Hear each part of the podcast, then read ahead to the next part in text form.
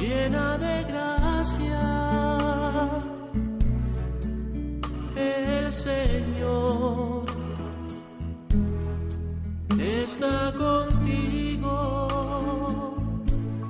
Comienza Caminos de María, dirigido por Eustaquio Masip.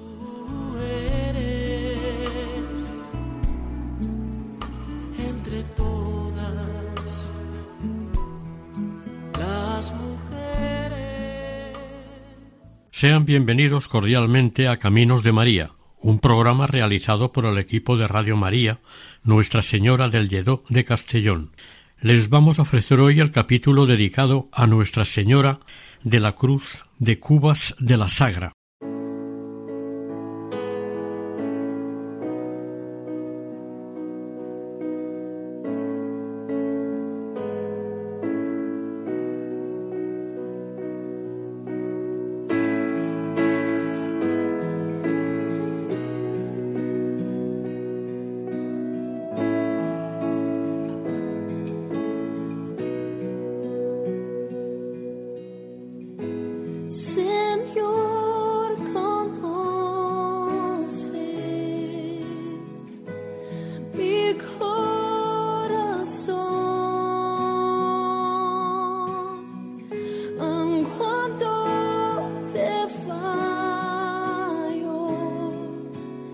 see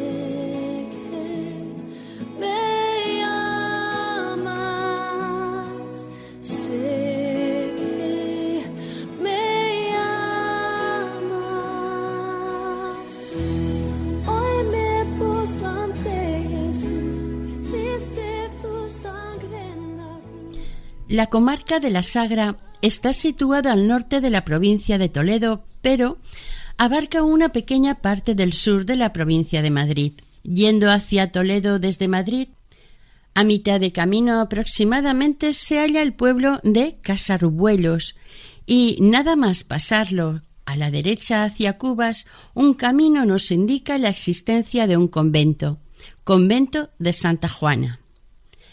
Aunque Cubas históricamente ya perteneció al concejo de villas y aldeas de Madrid, fue en 1440 cuando Juan II separó las aldeas de Cubas y Griñón, donándolas a su fiel ayudante don Luis de la Cerda. Eran tiempos muy turbulentos en Castilla. Señores, nobles, terratenientes y gente influyente estaban frecuentemente ensartados en luchas de poder y no dudaban en incendiar poblados, expoliar las pocas posesiones que tenían sus moradores y a los hombres se los llevaban como cautivos. Siempre la violencia contra el pueblo llano. Las gentes estaban cansadas de luchas, de enfermedades y de hambre. Con la llegada al trono en 1474 de Isabel la Católica, a sus 23 años, el reino de Castilla logró, en principio, apaciguarse relativamente hasta su muerte en 1504. Sobre 1449, Cubas y Griñón eran localidades que pertenecían al señor de la Cerda y su lugarteniente ejercía de alcalde.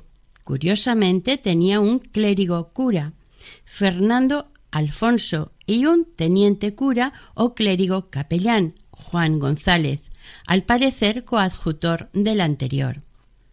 Algo importante iba a ocurrir aquel lunes 3 de marzo de 1449 que iba a cambiar la vida y costumbres entre sus laboriosos lugareños.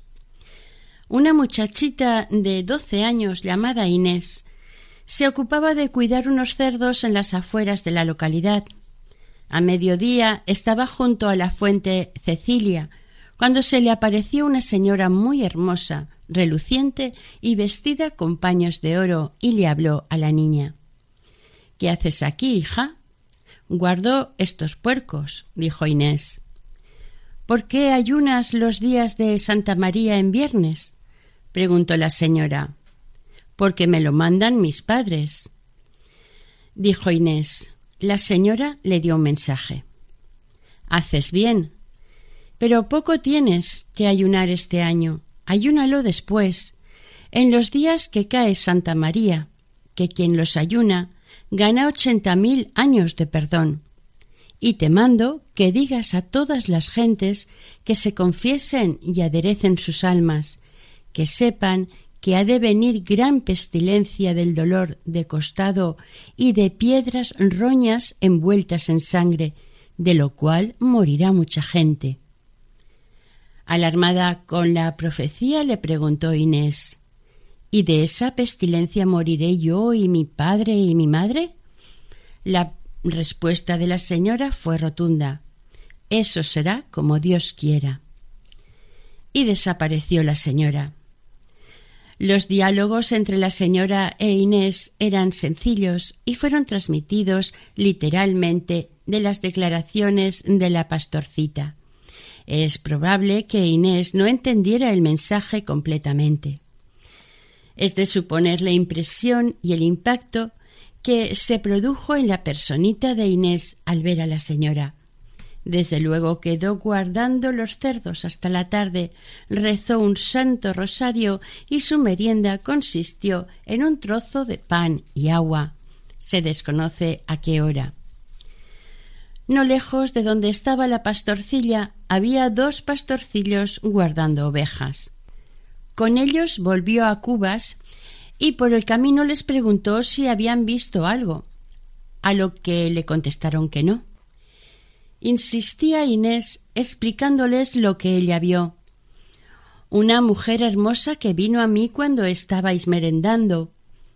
Ellos no vieron nada y despreciativamente le dijeron que sería una mondaría.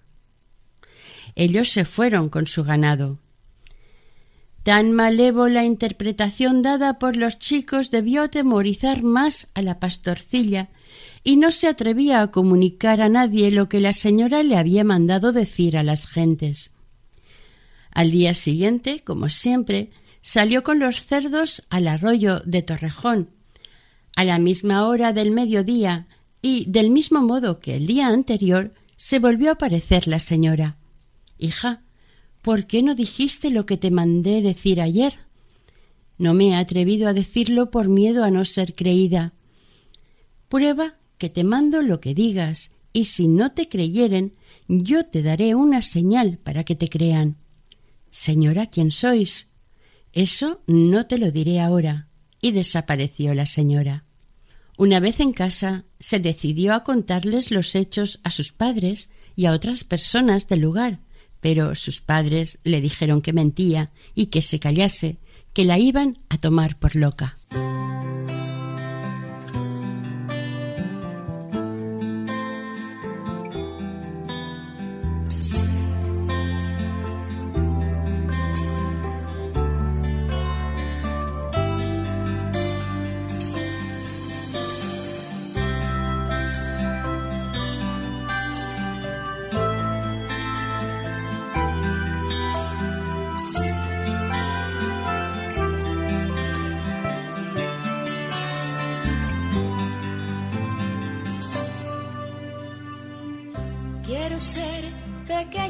Como tú, María como tú, pequeña esclava del Señor para decir sí siempre a mi Señor.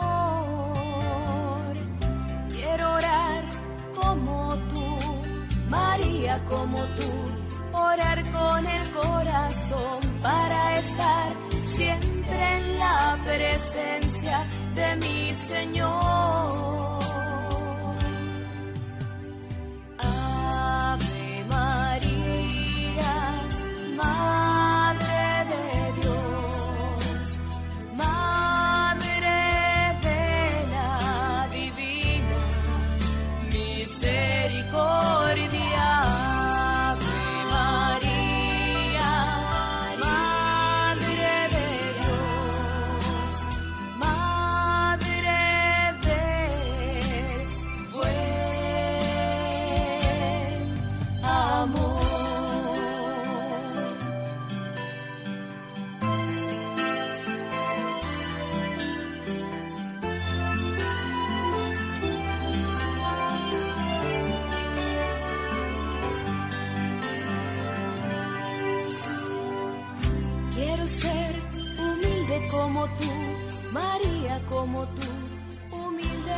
El viernes 7, la pastorcita estaba guardando los cerdos en el Prado Nuevo.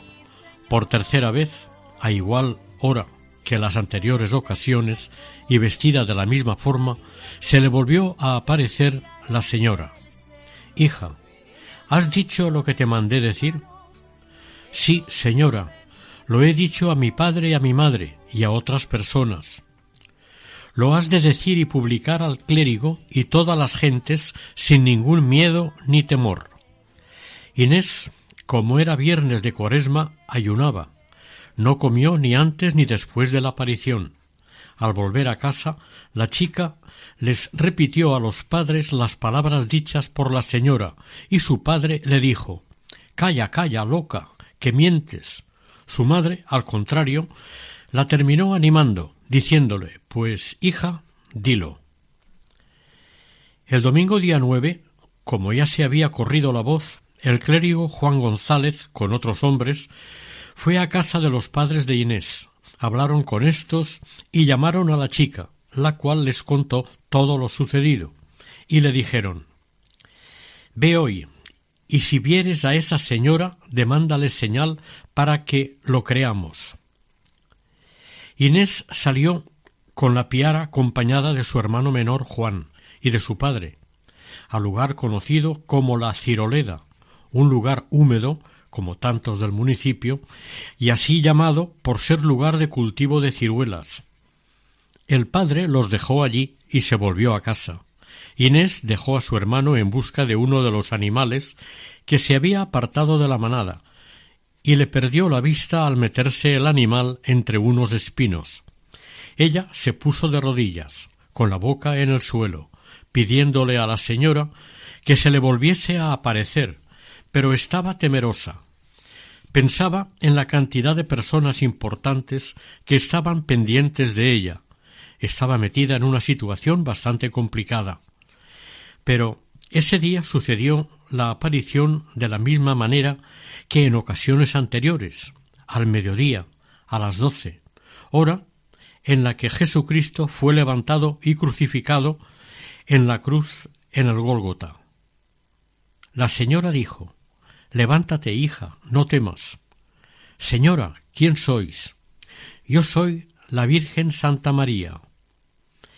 Acercándose a la pastorcilla, le cogió la mano derecha y apretándosela, le dejó los dedos juntos y el pulgar formando cruz con los demás y añadió Anda, vete con esta señal para que te crean.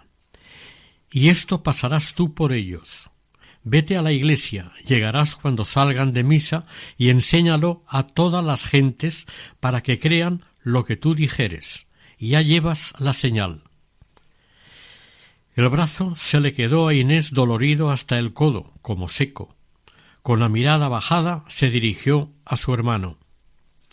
Hermano, guarda los puercos, que me ha dado la Virgen María señal. Me pegó la mano, que llegaré justo a tiempo cuando todos salgan de misa. Nada más terminar la misa, cuando el sacerdote iba a echar agua bendita, vio entrar en la iglesia a Inés llorando. Se acercó hasta el altar de Santa María y se puso de rodillas ante la señora. Públicamente contó a los presentes todo lo que le había sucedido. Las personas asistentes se acercaron a ella para mirar su mano que, en opinión del sacerdote, parecía estar seca.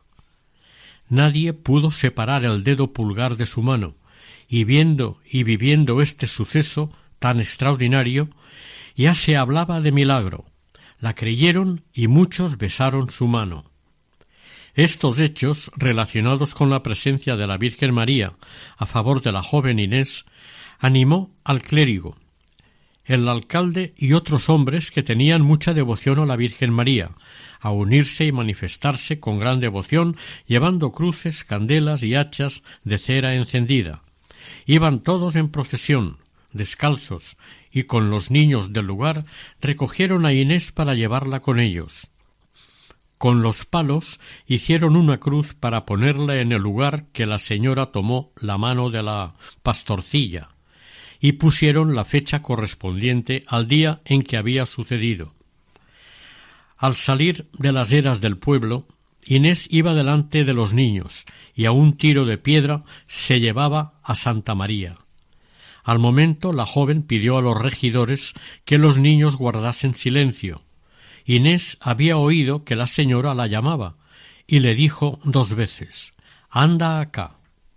Por lo que se acercó a Nuestra Señora para escuchar lo que quería. En cuanto se apartó de dicha procesión, se acercó a la señora que iba al lado derecho de Inés, pero no pronunciaron palabra alguna hasta que llegaron al lugar de la primera aparición. En este punto la Virgen tomó la cruz con la mano derecha y se arrodilló ante ella. Después se levantó y la hincó en el suelo como palmo y medio iniesta. La Virgen, dirigiéndose a Inés, dijo Hija, hinca las rodillas de cara a la procesión y mantén la cruz hasta que llegue. Han de hacerme aquí una iglesia de nombre Santa María. Tú has de volver ahora con la procesión. Con algunas criaturas inocentes estarás ante mi altar hoy por la noche. Me han de decir dos misas de Santa María ante mi altar, y te han de poner bajo los evangelios de dichas misas. Dichas misas te han de llevar a la iglesia de Santa María de Guadalupe, y llevarás cuatro libras de cera. Estarás allá dos días, y a la venida te han de traer aquí. Llena de gracia eres tú, Madre de Jesús, Madre de Jesús. Primer sagrario eres tú, y fuerza en la cruz y fuerza en la cruz.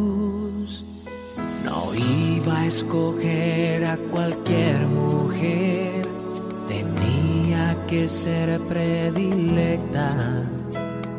En su corazón está inscrito el deber de ser una madre perfecta.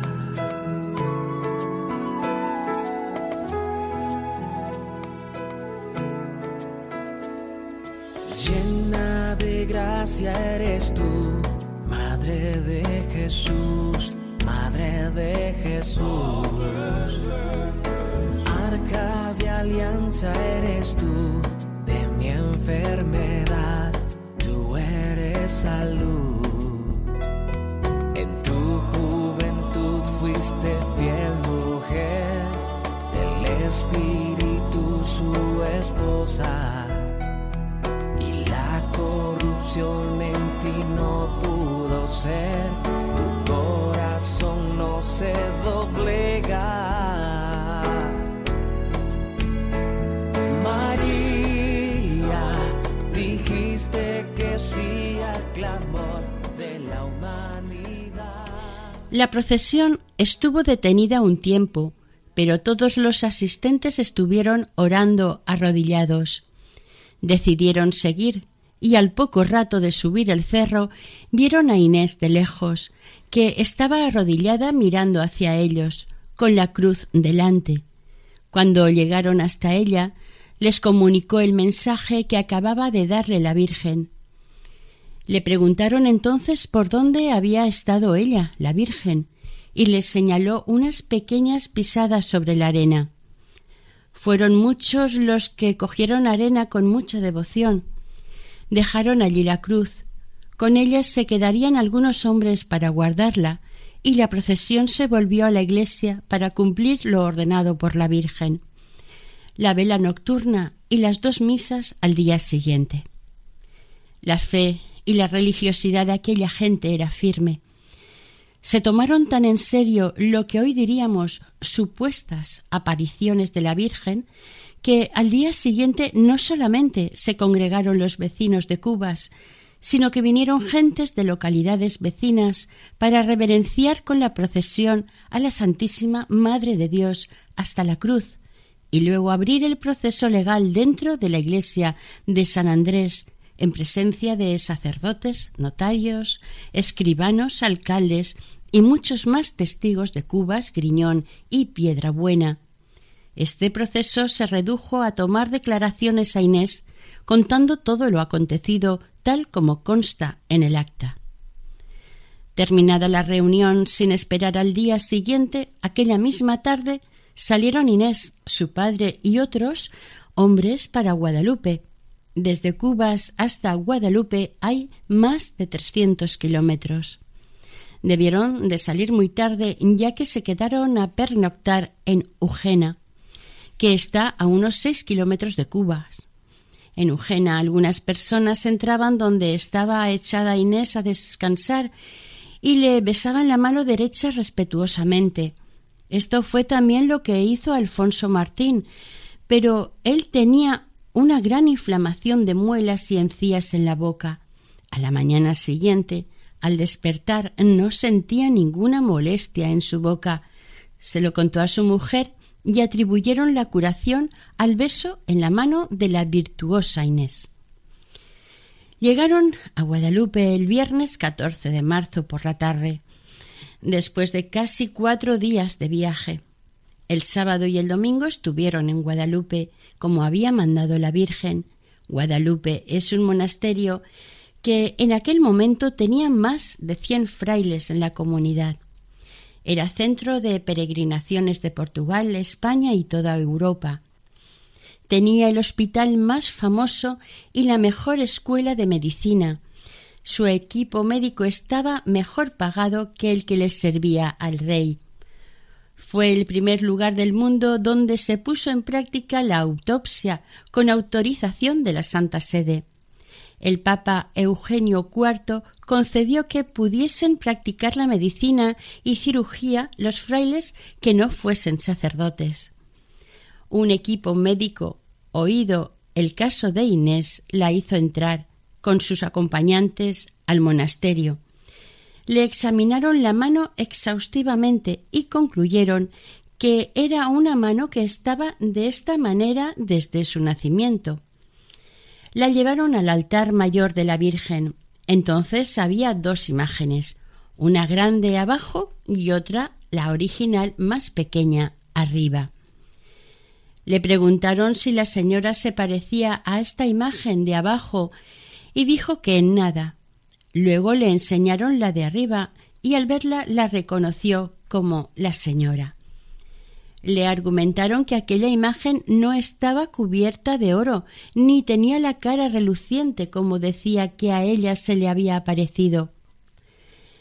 Pero Inés mantuvo que ciertamente ella la veía tan blanca y tan cubierta de oro como se le había aparecido, y ciertamente era la misma, que le parecía que estaba viva y que la miraba.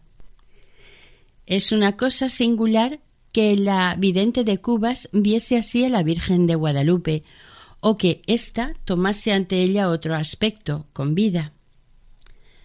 A continuación los frailes la llevaron a una habitación, seguramente para que pasara la noche, y la dejaron encerrada por fuera. Cuando al día siguiente volvieron los frailes y demás gente, le dijeron a la muchacha que les mostrase la mano, y la encontraron totalmente curada y normal. La interrogaron si se le había aparecido la Virgen y qué había hecho para despegarla. Ella respondió que no se le había aparecido la Virgen ni nadie, y no sabía cómo se le había despegado la mano. Al preguntar a los frailes por esta curación no sabían nada. El mismo domingo por la tarde o el lunes 17 por la mañana iniciaron el regreso. Llegaron a Cubas el miércoles por la tarde. Inés iba montada en burro y caminaban cincuenta kilómetros al día. Uno de los acompañantes, Martín Ruiz, tenía fiebre y un gran dolor de costado. Pensaron que no podría seguir el viaje. Entonces lo montaron en el asno que iba Inés y le pidieron a ésta que rogase a la Virgen que le permitiese llegar bien a su casa. A los pocos momentos se encontraba bien, sin dolor y sin fiebre. El miércoles 19 eh, por la tarde llegaron a Cubas. Se adelantó Inés para acercarse a la ciroleda, donde se puso en oración. Muy pronto se le apareció la Virgen por última vez. Señora, vuestra merced me dijo que la mano no se me abriría hasta que volviese aquí. ¿Por qué no fue así? Tú no lo entendiste con la gran prisa que tuviste en preguntarme. Yo te envié a mi casa de Guadalupe, que cuando allá fueses, entonces se te desataría. Señora, ruego a vos de dar otra señal para que me crean, que no me quieren creer lo que digo de vuestra parte. Yo bien lo creo eso. No te preocupes, hija. Yo les daré tal señal, que, aunque lo quieran creer, que no puedan, que bienaventurados serán todos los que lo verán y creerán.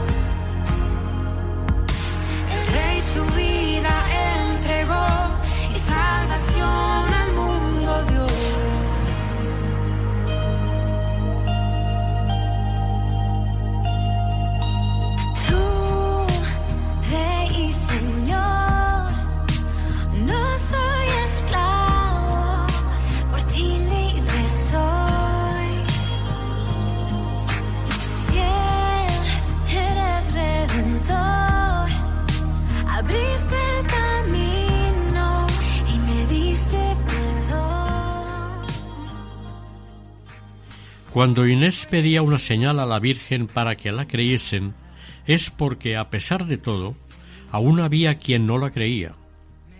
Comprometida situación para los videntes que han de dar pruebas sobrenaturales. La última frase de la Virgen hace referencia a por qué Jesús hablaba en parábolas y para explicar por qué no creían en él. O lo que es lo mismo, por su dureza de corazón, por su infidelidad, Dios hace que los pecadores viendo no vean y oyendo no entiendan. Lo que es suficiente a los limpios de corazón para ver a Dios, no lo es para quienes tienen el corazón encenegado en las pasiones. La señal que prometió la Virgen y que no aceptarán los que no estén limpios de corazón fueron, como en otros lugares de apariciones auténticas, los numerosísimos milagros comprobados.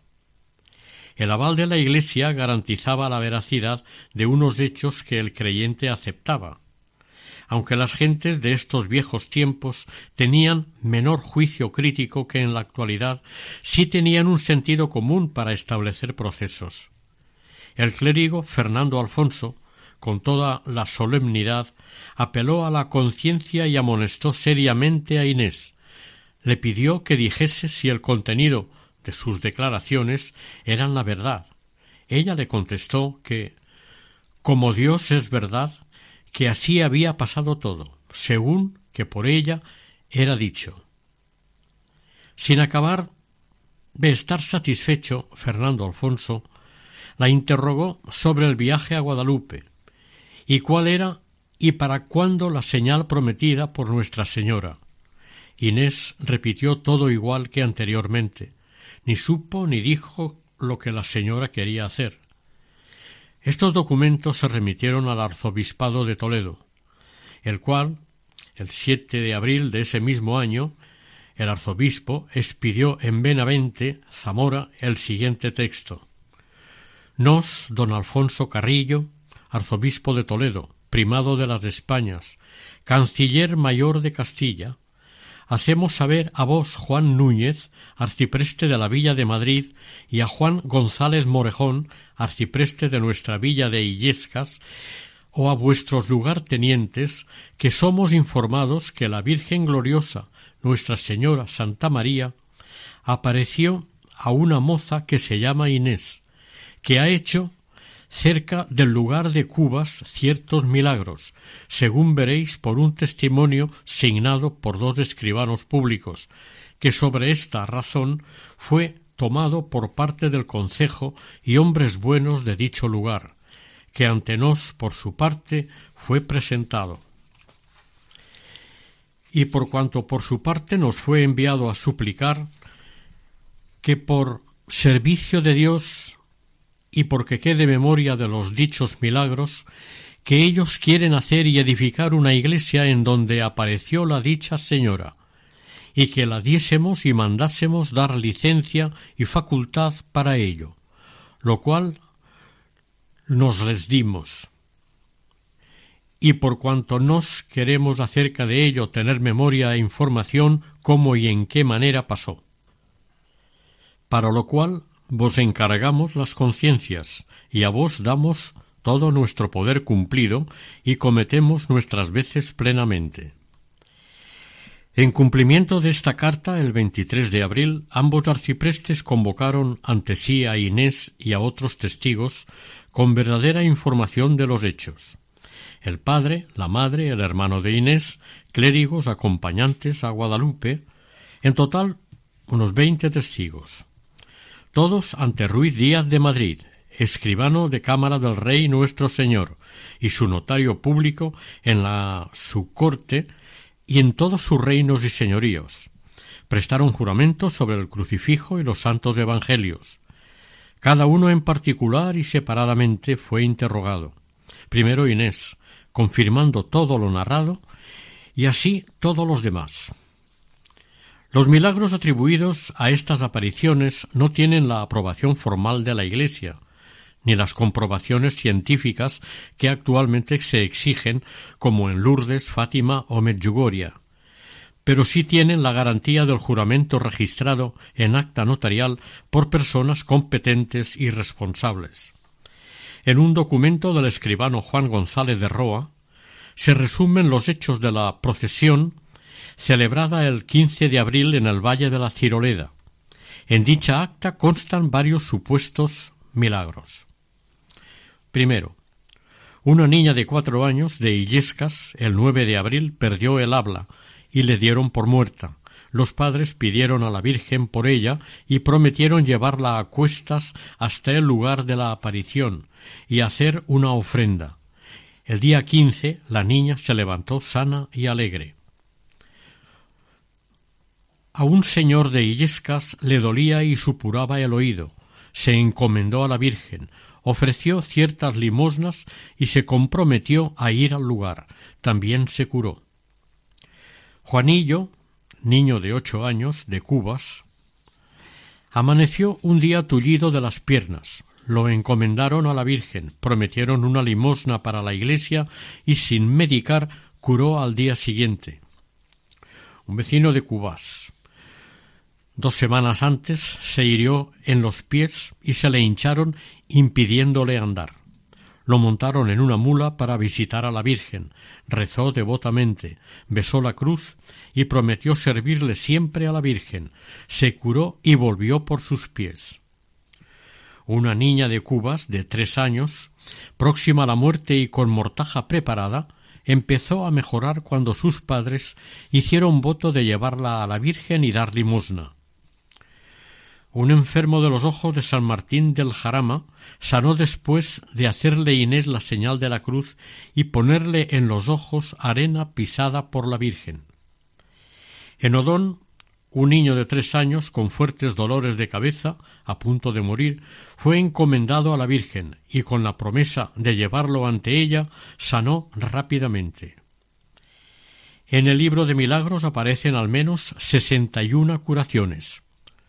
Son todas ellas de diversos tipos, enfermedades, heridas, picaduras de animales, etc. Presos liberados por intercesión de Nuestra Señora, también figuran curaciones prodigiosas de animales.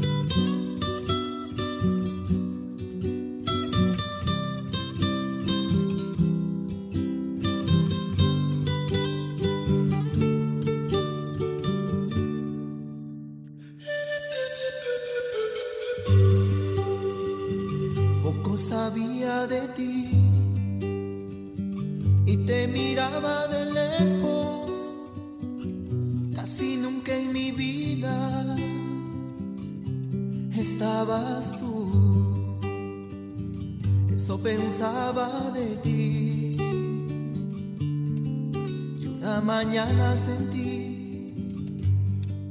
que acariciaste mi vida.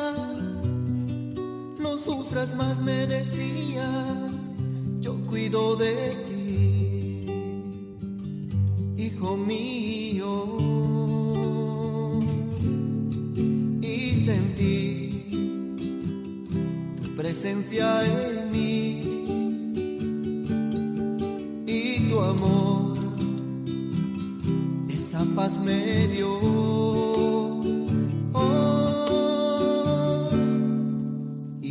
empecé a contarte mi vida, mis ilusiones, penas y alegrías, todo el amor y lo que yo sentía y mis errores que tuve un día. Algunos de los milagros atribuidos a la Virgen son especialmente llamativos, como el de la mañana de San Juan de 1449 en Alcalá de Henares. Este día, Juan García Navarro fue a nadar al río. Era un día caluroso. Al entrar en el río alcanzó lo que se conoce como un pozo dentro del mismo y que causan peligrosos remolinos. Allí fue a parar Juan, se vio perdido, vio como una cosa negra le tiraba hacia el fondo para ahogarlo viéndose en tan peligro, se encomendó a la Virgen de Cubas, prometiendo ir a su casa y mandar decir siete misas en su altar y servir a la obra tres días. Entonces se le apareció una mariposa blanca bajo el agua que le dijo Anda acá, no hayas miedo. Y se le abrió el agua y por allí salió del pozo. Volviendo para Cubas, aún asustado por lo que había pasado, se le volvió a aparecer la mariposa blanca y se le posó en el hombro y sintió un gran consuelo. Luego la mariposa fue volando delante de él como indicándole el camino. Fue más espectacular la curación de Isabel de Villegas, natural de Illescas, en el día de la Anunciación de 1515. Isabel llevaba dos años con calenturas, dolor de cabeza, no se podía menear, estaba desahuciada y perdió el habla. Tenía una imagen de la Virgen de la Cruz y por señas pidió a sus padres la llevasen allá y le pusiesen sobre la cabeza la cruz, que la imagen le había dicho que así sanaría. Las monjas la subieron al coro alto, donde estaba la imagen de la Virgen con la cruz. Una monja cogió la cruz de las manos de la Virgen, se la dio a besar y la puso sobre su cabeza. Entonces se desmayó, pero al cabo de un cuarto de hora se le quitó el desmayo, habló, se levantó y se encontró totalmente curada. Se levantaron actas de los sucesos milagrosos hasta 1485, bajo la advocación de Santa María de la Cruz, y a partir de cierto momento solamente se anotaban los que eran más llamativos. Santa María de la Cruz o la Señora Virgen María de la Cruz, como decían entonces, parecía tener predilección por los niños. La mayor parte de sus milagros tienen a niños como principales protagonistas. La pastorcita Inés, en su casa, hilaba y rezaba, y desde hacía un año ayudaba a su padre, que era porquerizo. Se llamaba Alfonso Martínez y estaba casado con María Sánchez. Este matrimonio formaba la familia más pobre y simple de todo el pueblo. Inés caminaba descalza. Cuatro siglos más tarde, Bernadette de Lourdes se nos presentará de manera similar. Todos los testigos que la conocían estaban de acuerdo en afirmar que la pobreza de la familia no impedía que la niña fuera muy piadosa. A los seis años confesaba con bastante frecuencia en comparación a otras niñas de su edad. Rezaba el rosario, ayunaba la media cuaresma y las vigilias de los santos desde hacía cuatro años y no bebía vino. No mostraba ningún interés por asistir a fiestas y, según su madre, prefería estar haciendo oración. Mientras cuidaba los animales, rezaba el rosario. El único que hace referencia a su edad es el padre. En un momento comentó que cumplirá los trece años el 3 de agosto. Su hermano Juan afirmó que no era rencillosa.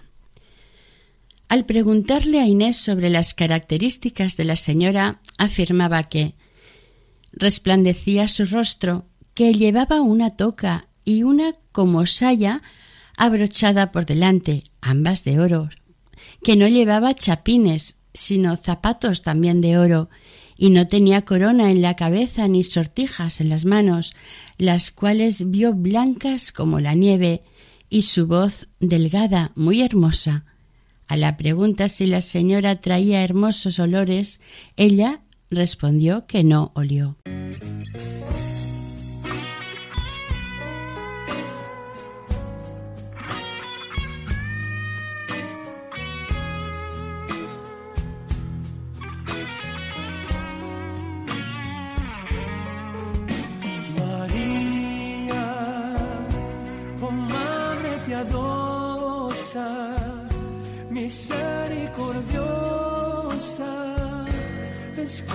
nation.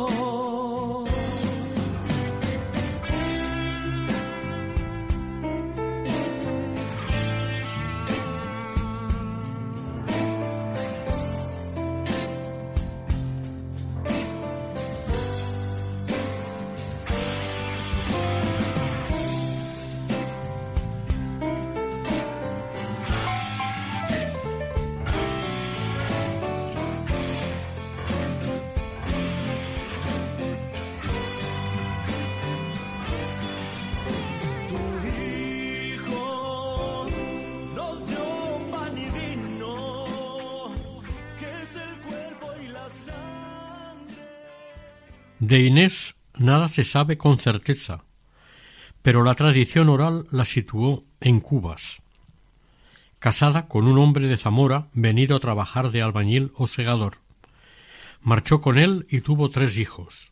Uno de estos hijos enfermó gravemente e Inés no dudó en pedirle ayuda a la señora que tantas veces había acudido a ella. Parece ser que se le volvió a aparecer y fue la única vez que la Virgen llevaba en sus brazos a su hijo, el niño Jesús. Poca cosa más de Inés. Para unos quedó viuda, para otros entró como Clarisa en un convento, tal vez en Zamora. Según recoge el mercedario Tirso de Molina en su obra Santa Juana, cuando habla de la niña Inés dice que llegó a ser abadesa de la nueva comunidad, pero perdióse la virtud, cayó Inés la primera, apostataron todas. Inés, más tarde arrepentida, dio tan gran cambio que fue admirada por su gran penitencia. Murió tan santamente que las mismas campanas tañían que Inés con Cristo reina. Curiosamente, en 1496, una joven de quince años escapa de su casa por no querer casarse con un pretendiente rico pactado.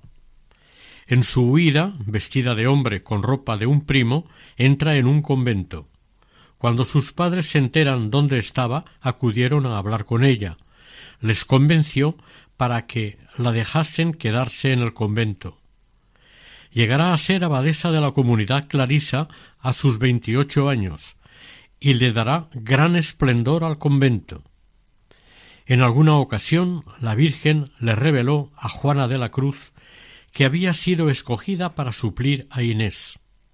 El 3 de mayo de 1481 nacía en Azaña, Toledo, Juana, hija de Juan Vázquez y de Catalina Gutiérrez, conocida como Santa Juana de la Cruz. Falleció el 3 de mayo de 1534 a los 53 años santamente.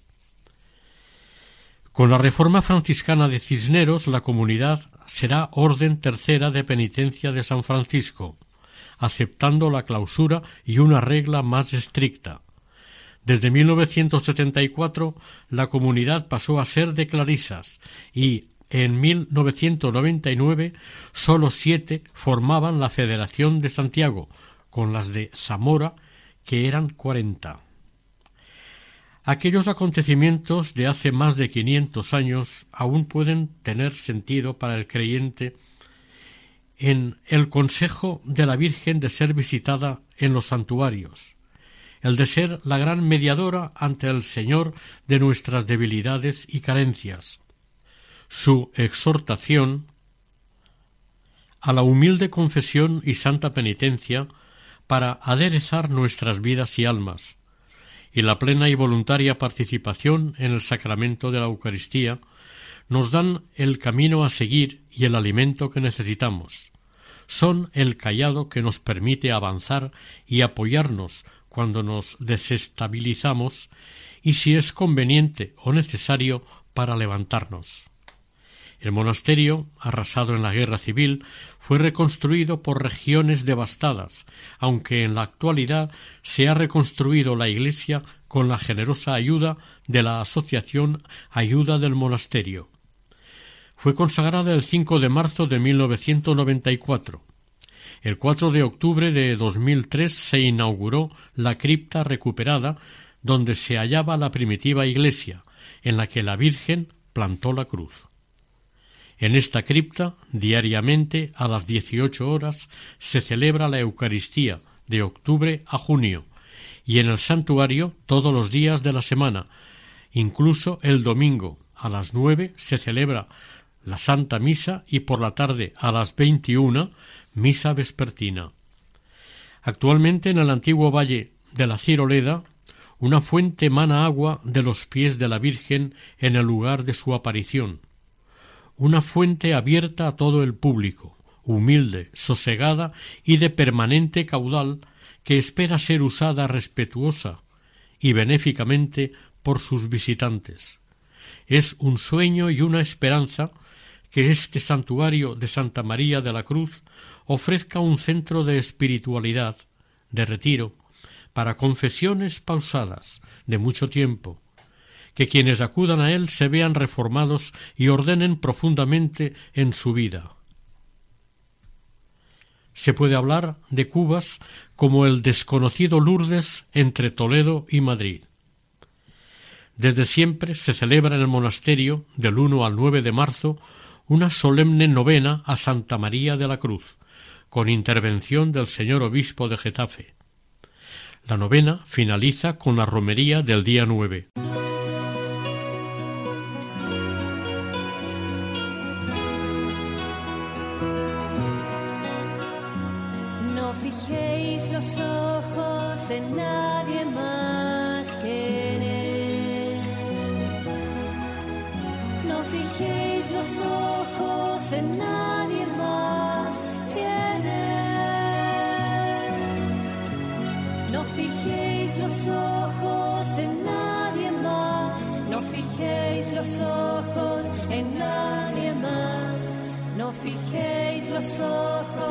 En nadie más que.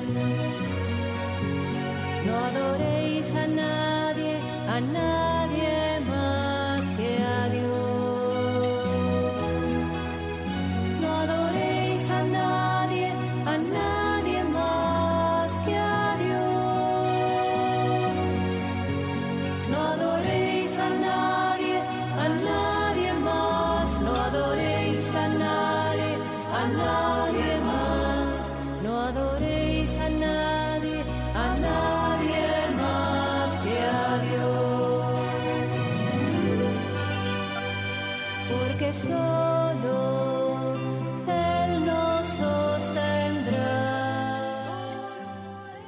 Oración.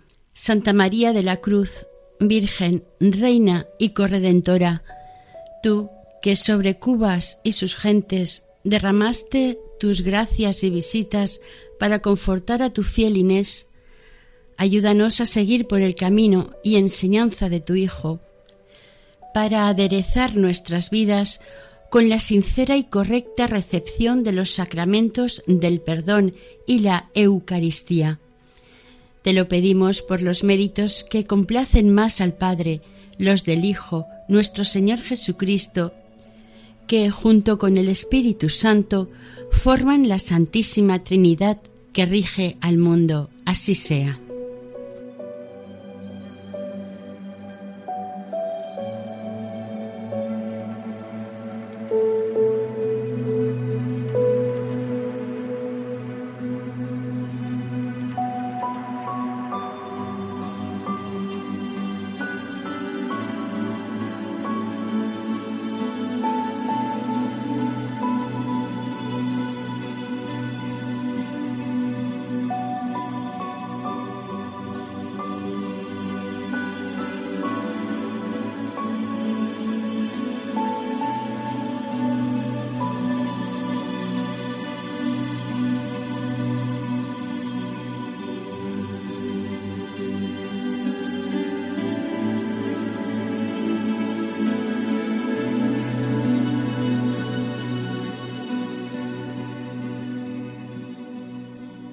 Finalizamos aquí el capítulo dedicado a Nuestra Señora de la Cruz de Cubas de la Sagra, dentro del programa Caminos de María.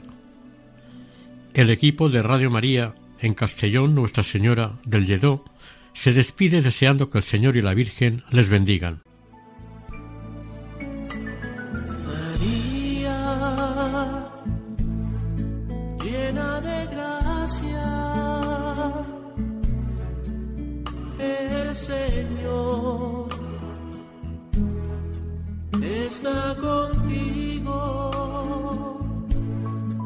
Han escuchado en Radio María Caminos de María, dirigido por Eustaquio Masip.